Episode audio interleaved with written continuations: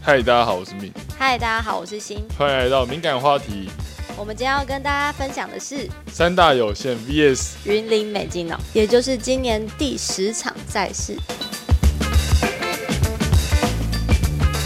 前几天有在 IG 上面投票，问大家说，大家对于我们聊什么比较有兴趣？就是因为我们上一次是做连庄他们每一局的战况分析嘛，对，那其实那个就会讲蛮多的。就是每一局看完之后，然后我们去回想，然后去找一些就是在那个战局反转的点的地方啊，还有整体来说的球员平均表现，或者是像教练调度之类的。对，我们就是每一局做详细的分析。说真的，就是这个会比较花时间啊，也可以讲比较多了。 对，那我们就想说，那这一次来换个方式，问一下大家比较想要听的类型是什么？嗯，对，对，就是大家最后投票出来的结果是，第一名的话是四 percent，是团队组织 and 公式分析。然后第二名的话是个人的突出表现，那其他的就不赘述。那这一次的话，我们就想要说是以团队的组织还有公式去跟大家分析，跟大家分享我们的看法。嗯对。但是因为还要照顾到第二名的听众，所以我们还是有准备了一局一好球，就是然后两队一局各一个好球，这样对不对？稍微带一下，在那一局有谁有比较好的个人技术的表现。嗯，对，大概是这样。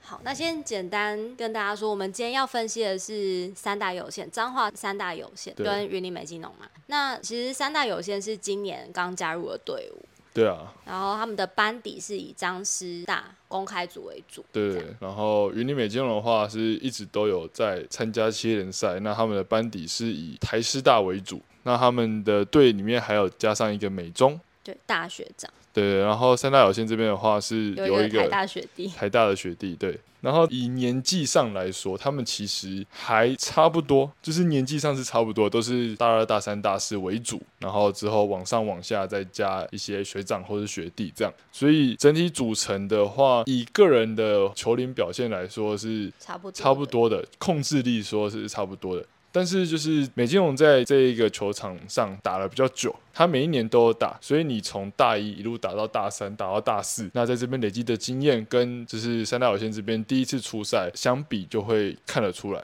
所以我觉得整体来说，在分数上会因为双方的攻势而有呃分数上的落差。那但个是这个公式的落差的原因在于经验差。分数的落差来自于公式，那公式的落差来自于经验，还有高度，哦，对，对啊，这是最现实的。对对对，好，所以你的总结就是觉得在三大部分，虽然年龄跟美金农差不多，嗯球龄差不多，对但是因为在经验的差异上，还是表现没有办法那么突出或顺 畅。对，那的整体表现没有办法拉上来，嗯，嗯，然后再来，我们就一步一步分析，好，好。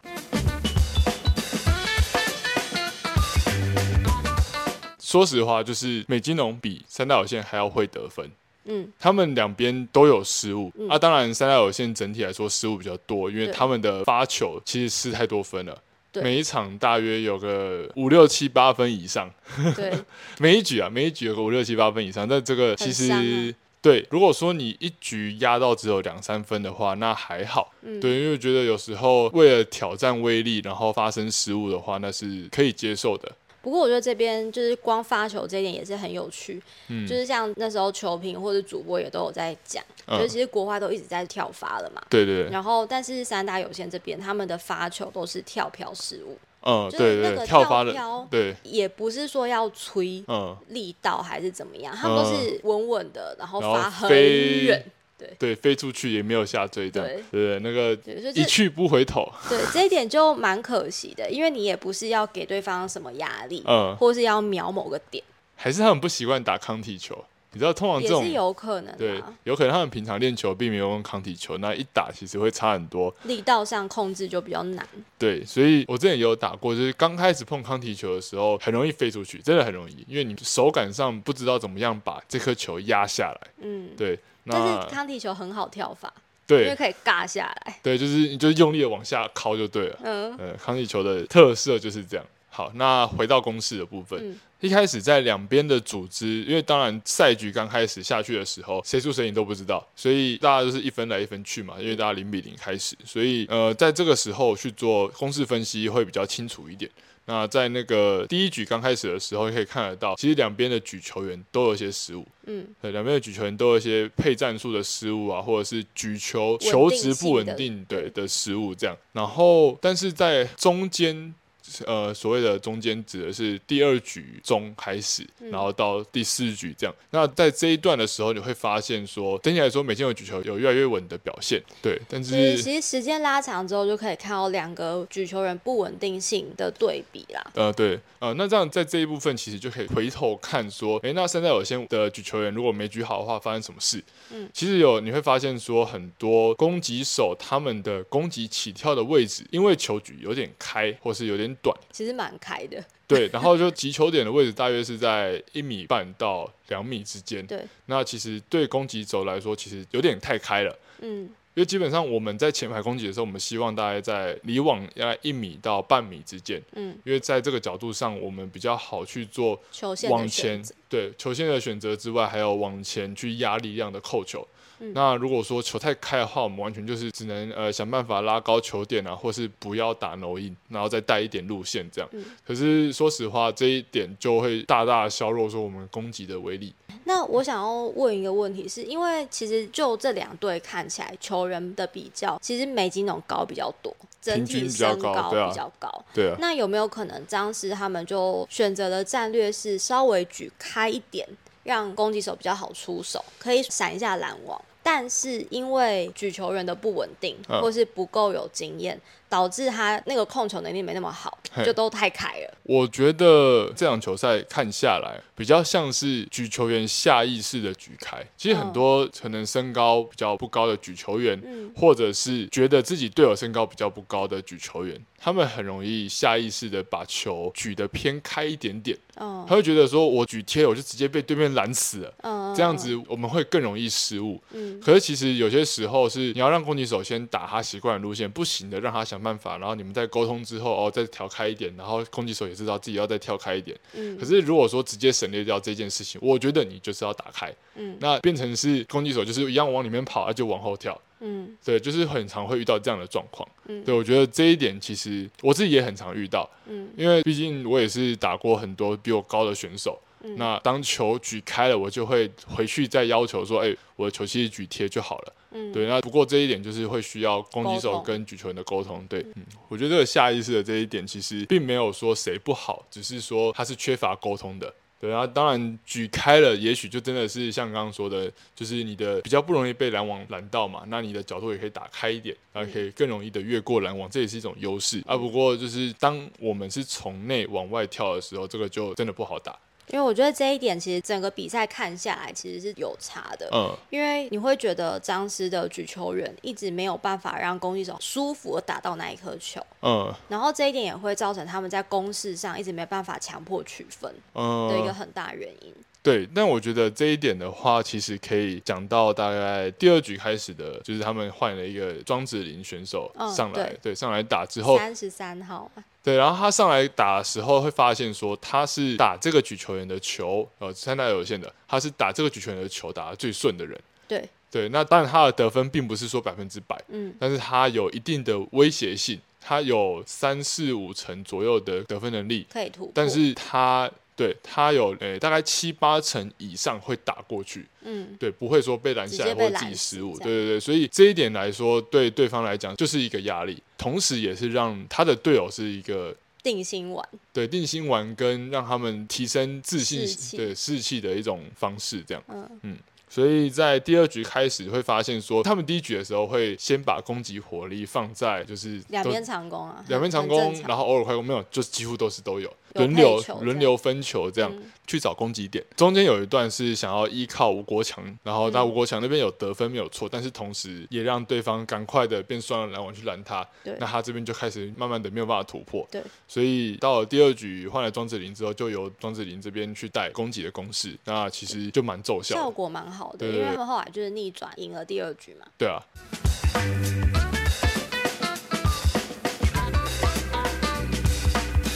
嗯然后第三局在打的过程，其实觉得攻击点还是有，但是我觉得可惜的是，他们的发球失误还是太多了，对所以那个分差大概都是在两发球三失分误，两对三发球分失误的那个差距这样，对，三四局都是。哦，不过从第三局开始，就是他们张师也找到他们的所谓的得分公式，对啊，对，就是不管前排后排，就是球会一直给庄子林。嗯，对，就我这边在我的印象中，就是他们的举球员的配球方式大概是庄子琳手上会有两颗球，其他人各一颗，所以就是很像诶，中一颗庄子琳一颗，巴库一颗庄子琳一颗，大炮一颗庄子琳一颗。嗯，对，大概这种节奏，所以在这种节奏上，大家就会发现说庄子琳的球比较多。嗯，那其实说实话，不管今天这个选手他从哪里来，他的身份怎么样，他的高度怎么样，他的磅数怎么样，anyway，就是他是一个现在手感很热、很可以得分的选手的话，其实就是要像这样子多塞一些球给他，嗯你们的攻势就会打出来。对啊，让他去撞，让他去突破。对对对，我不要求他一定要每一颗都得分，对但是我希望他能够打过去，让对方很乱。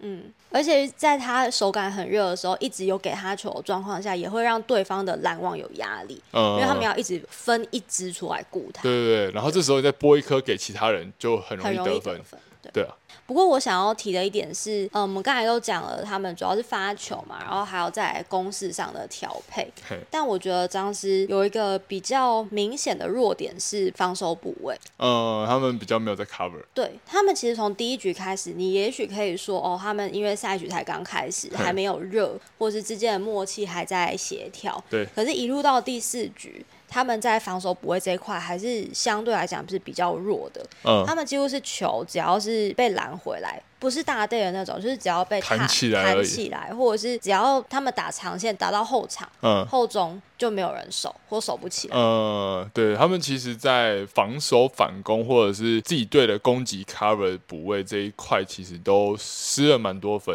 应对该说没有成功捞起来几分啊。对，对尤其是他们也是做双自由嘛。对，但是有一个自由我忘记他的背号了，呃就，那一个自由他都是换上去做防守，嗯，但是防守他的，嗯，都守不到。哦，对他就是整场下来没有守到几颗球，对他也许站位快到了，嗯，但是就是都差那么一点。也有可能还在适应这一个环境。我嗯，不知道，因为其实说实话，你从一个学生组的球速，然后嗯提升到成人组的球速会有差，但是这样子讲好像也不太对，因为对手是美也金是学生他们在啊，大他专们杯就已是经，打比较久啊可，是他们大专杯已经交手过很多次了，呃，他们现在只对是啦换个场地、换个时段，然后再继续打。他说不定是没有守到美中的啊、哦，好吧，不过我觉得这一点就是会需要再观察，因为当然我们不能说一个球员这一场表现不好，就等于是他不好，对或者他不适合这里对。不过就是可能几场下来，他应该要有一个适应的过程，然后或是要有一个进步的过程。然后我觉得这一点是可以值得关注的。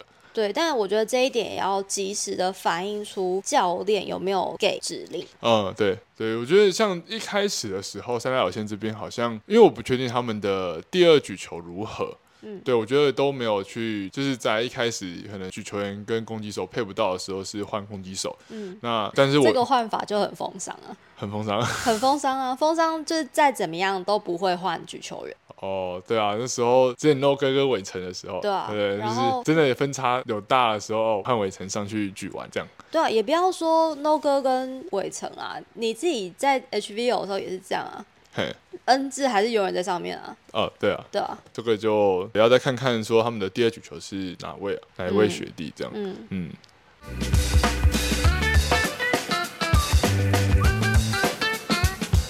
然后好，再我们来看一下美金农。那美金农一开始就就先跟刚刚一样，跟三角线一样，一开始举球人都配不到，然后应该也没有说一开始都配不到，只是一开始有一些举球的失误，嗯，对对对。然后接下来到中段的时候，其实都还举得蛮不错的，嗯尤其是其实嘉伟很习惯就是一直狂打阿发这个点，对，然其实后美金农的战术一直都是这样，一直都打复位啊对，像之前这两战的时候这也两都站是啊，啊，在之前可能就中轩一一下子跳这么快吗？郑良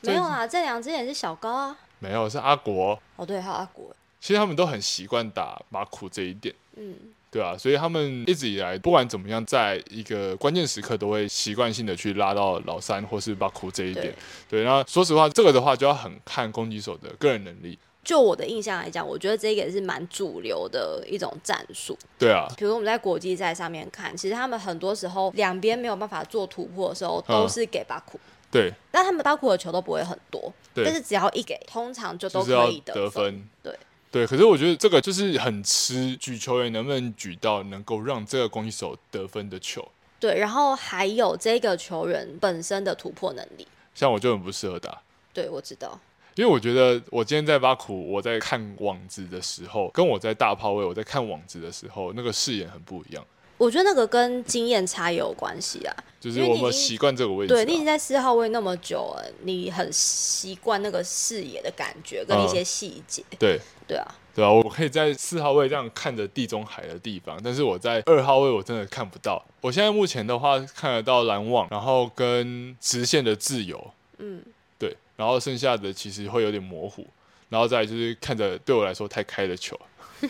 对你每次打复位的时候，给你的球都好开哦。对，但是我就是就是好我自己的习惯我觉得我们好像讲扯太远，哦，好吧这。先先拉回来。我觉得这个可以等到我们哎检讨可是全运会的时候再讨论。我再讲一下那个，我在看阿巴的时候，他其实球都蛮前面的啊、都蛮飞的啊、他都是他后面就没体力飞啦他。就全部都用靠身体在往前延长啊。嗯，但他这很耗体力啊。对啊，但是我觉得这一点，我以前看阿俊学长打球也是这样啊，他就是飞到一米左右开始往下打，我就是想要这样打球啊，嗯，因为现在很少人这样打球了，所以一般的举球人不太会举那不么对，贴不太会举这种，他们就觉得巴库就是要稍微开一点。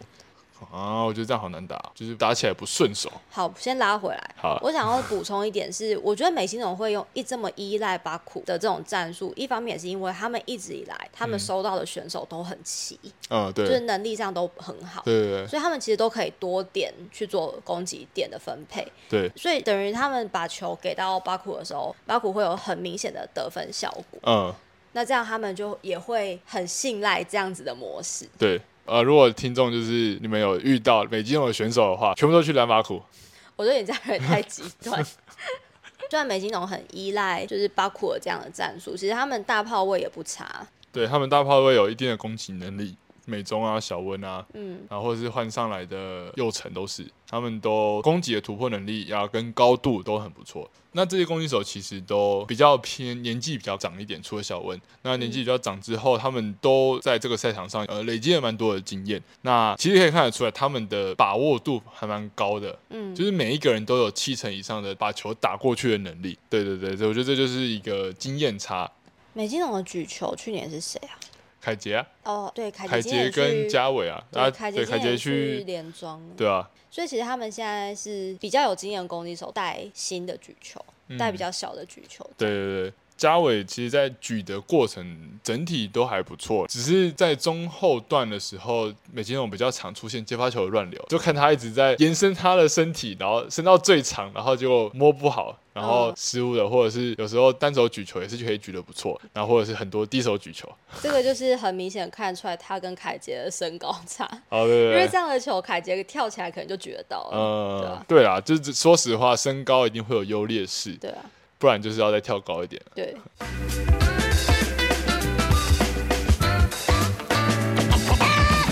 好，那整体来说，其实两边的攻击战术，他们的塞印的进攻模式其实差不多，对就是以两边长攻，中间一个 A 或 B 的快攻，然后再加一个后排老二。对，那如果说部位到后排的话，变成后排老三这样。但是美金龙这一边，他们的配球的方式就跟三大有钱这边比较有一点点不同。嗯那他们习惯性的，我觉得看起来是复位的部分是四颗球，嗯然后比上大炮位是两颗球，嗯，然后前排的回攻是一颗，对，后排的大炮是一颗这样。后排大炮很少，对对对，嗯就是偶尔有，所以大概是四比二比一，对对，然后比零点五这样。对其实看起来就是他们非常依赖复位马库的这一个攻击手的攻击能力。嗯对，那当然，因为他其他点的攻击能力有打出来之后，复位其实大部分都会遇到单抠。对，也会比较轻松啊。而且说实话，好像其实蛮常在马库的时候，对方是单抠的。我说刚刚的比赛，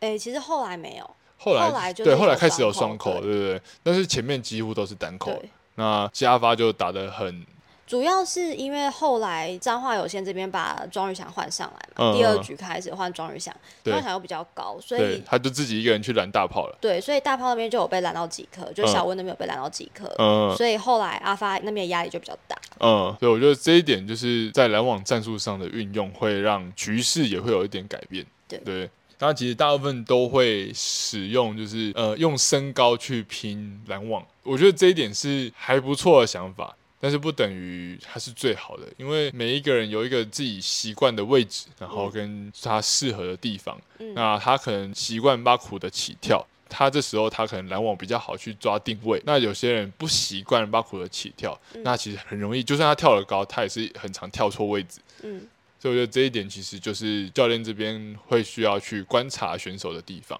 嗯，对啊，啊，刚刚宇翔换去复位，一开始拦到小温，其实就拦得蛮好的。对，嗯，这一个换上来去做很有补效果对啊补强很有效果。好，那差不多这一次的比赛的公式分析就先到这边，看到两边的得分差距这样。我觉得因为赛季才刚开始嘛，两嗯队三大有限也是这一周才刚开始比赛，啊，对，所第一次以吧，第对一啊周比赛所以，我觉得后面他们还有很多可以做调整的地方，然后我们也嗯可以在因应他们的调整做出我们的观察。嗯，对对，希望大家都打球越打越好，多一点 cover，多一点来回球，啊对然后不要发球失误。没错，比赛整个进行的更流畅、更刺 激。嗯嗯，嗯对，这样我们就可以讲更多东西了。 对，没错。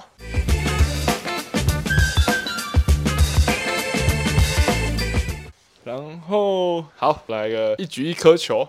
好，我们要讲的第一颗球是在 Half Sports 上的那个直播直播的赛事影片，大概在十一分二十三秒。这一颗球、啊，我觉得阿发这边打的很好的是，他今天他是面对直线之后，他的出手点是在他的右上方。那他的球线呢，是从他的正面之后稍微往右去带旋转，所以这颗球在飞行的过程会朝着后排那个篮中手背的位置之后再往右切，那最后是切在边线上。那我觉得这个攻击点是很棒的一个攻击路线。对，因为大部分的人可能是直线的敲在那个边线上，但是直线敲其实很容易奥赛，但他用侧旋的时候会让人，假设我遇到这颗直线飞过来的球之后，结果这颗球在我身上转过去我的左边，我是防守者的话，那转过去我的左边，我其实会很难守，反应。对我很难反应，很难守，很容易就往左边喷掉。对，我觉得这个是一个很不错的一个攻击示范啊。我们再来看第二颗，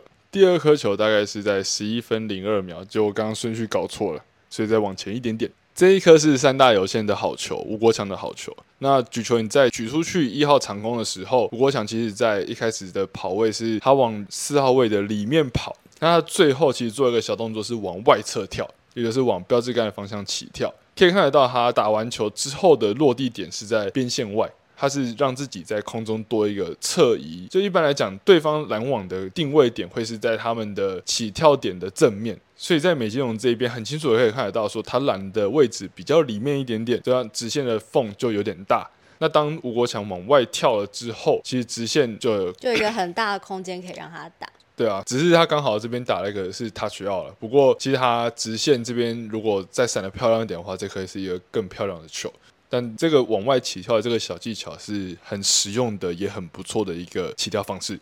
然后再来是第三颗球，是第二局的美金龙好球，三十三分五十五秒的地方。啊，阿发这边发完球之后，最后是由嘉伟拦网成功得分，这样。那我觉得要看的地方是嘉伟的拦网，其实他们有观察到三大有线这边的大炮手其实还蛮习惯去打直线，尤其是想要针对举球员的拦网。对，他这边有刻意的直接再跳得更直线一点，然后直接把这颗球的球线往内侧去做推，去做一个包夹的动作。嗯，所以在这一颗球在打过来的过程中，他有顺势的去把这颗球带往球场内。身体面向稍微转动了一下，对，那最后这个球就是落在球场内，那也因为他的一开始的跳的定位就是在靠标志杆的地方，所以他这颗是一个很蛮不错的直线拦网，然后是三大有限的好球，在五十分三十三秒。那这一颗球的话是庄子林打的一个修正攻击的直线球。